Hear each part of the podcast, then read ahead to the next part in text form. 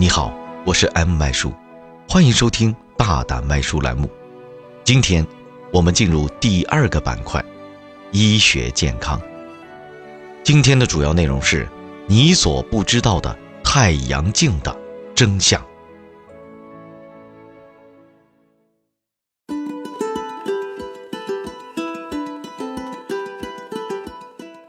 去海边或者日照强烈的地方。抹防晒霜已经成为共识，因为紫外线对于皮肤的伤害比较大，还可能引起皮肤癌。但是相比之下，太阳镜就显得不那么必要了，因为角膜对紫外线的抵抗力比较强。这样的说法可靠吗？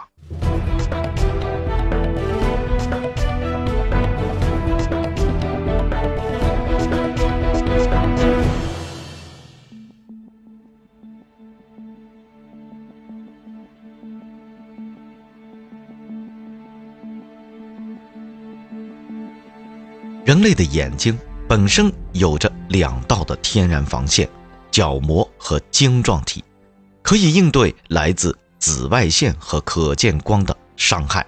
如果把人眼比作一台相机，视网膜就相当于相机的底片或者感光板，可见光和红外光到达视网膜，是眼睛能够产生视觉的基础。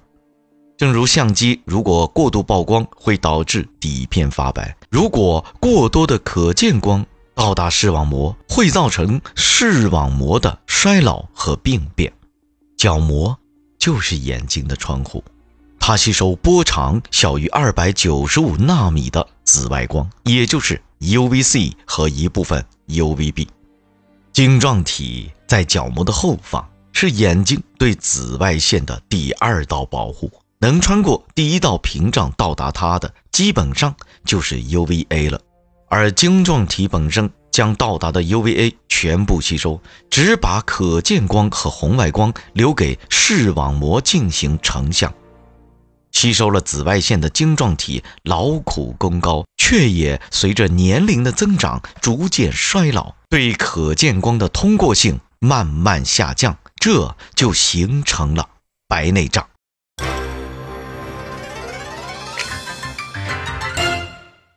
接下来，我们来看看还有哪些眼睛的疾病和长时间户外的日照相关的。第一个，雪盲，也就是在广阔的雪地里不戴眼镜暴露数小时引起的。紫外线反射损伤了角膜，会引发剧痛，最终引起视网膜功能障碍。除了雪地之外，在广阔的水面上也会产生类似的损伤。第二个是翼状弩肉，这个病被很多人称作淤肉，其实是因为角膜边缘的纤维组织发生变性，形成白色的增生物，还会向角膜中央继续生长，最后人变丑了，眼睛也看不清了。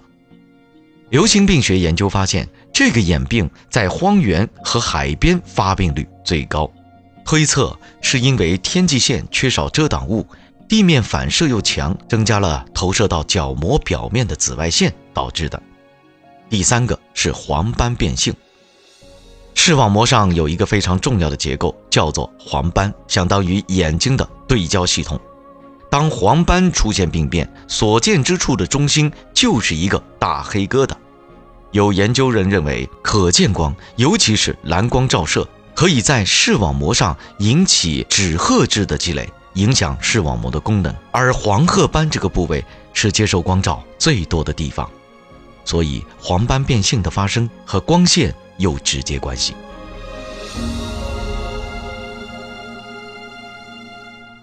讲了这么多，我们该如何挑选太阳眼镜呢？太阳镜的选材主要有玻璃、聚碳酸酯 （Cr- 杠三九），后面两种能够吸收百分之八十到九十的 UV，而不影响可见光的穿透性。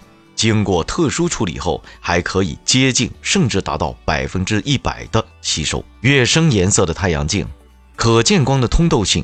越为下降，越不建议购买。一般建议选择茶色或者浅灰色的太阳镜。偏正光太阳镜能够减少水平面的散射光，适合长时间开车或者从事水上运动的人。即使是戴眼镜的近视人群，也建议在户外佩戴带度数的太阳镜。选择太阳镜必须到正规眼镜店选择正规厂家生产的、具有防紫外线功能的太阳镜。检查太阳镜的外包装，正规的太阳镜应该标有品名、颜色、直径、质量级别、生产厂名和商标。镜面或吊牌上有注明防 UVA、UVB 和 CE 标志的。一般正规的太阳镜都是百分之百防紫外线的，也就是说 UV 四百的。至于街边小摊儿、小贩出售的眼镜，往往不能达到防紫外线的标准，不要买。这里呀，告诉你一个小技巧：用手拿太阳镜对着日光灯，让镜面的反光条平缓滚动。如果发现镜面反射的日光灯影出现波浪状、扭曲状，证明镜片不平整，这样的镜面会损伤视力，不要买。此外，千万不要以为夏天需要太阳眼镜，而冬天就不需要了。其实，无论什么季节，太阳镜都是必不可少的装备。我想唱一首歌给你听。每个人的眼睛都是独一无二的。所以，请到医院定期进行全面眼检，了解眼睛的状态与需求。某些专业的国际连锁眼镜店也会有十分先进的设备、仪器以及专家，能筛查眼睛的健康状况，及早发现，才能及时就医。我想说一些话给你听。事先纷繁，为什么执迷不悟？了解真相，才能好好活着。我是 M 麦叔，我们下期再见，加油！都有你，也曾计划过我们的未来，可是我们有了不同的梦想。我埋怨过你，为何不能跟我走？就像你怪我。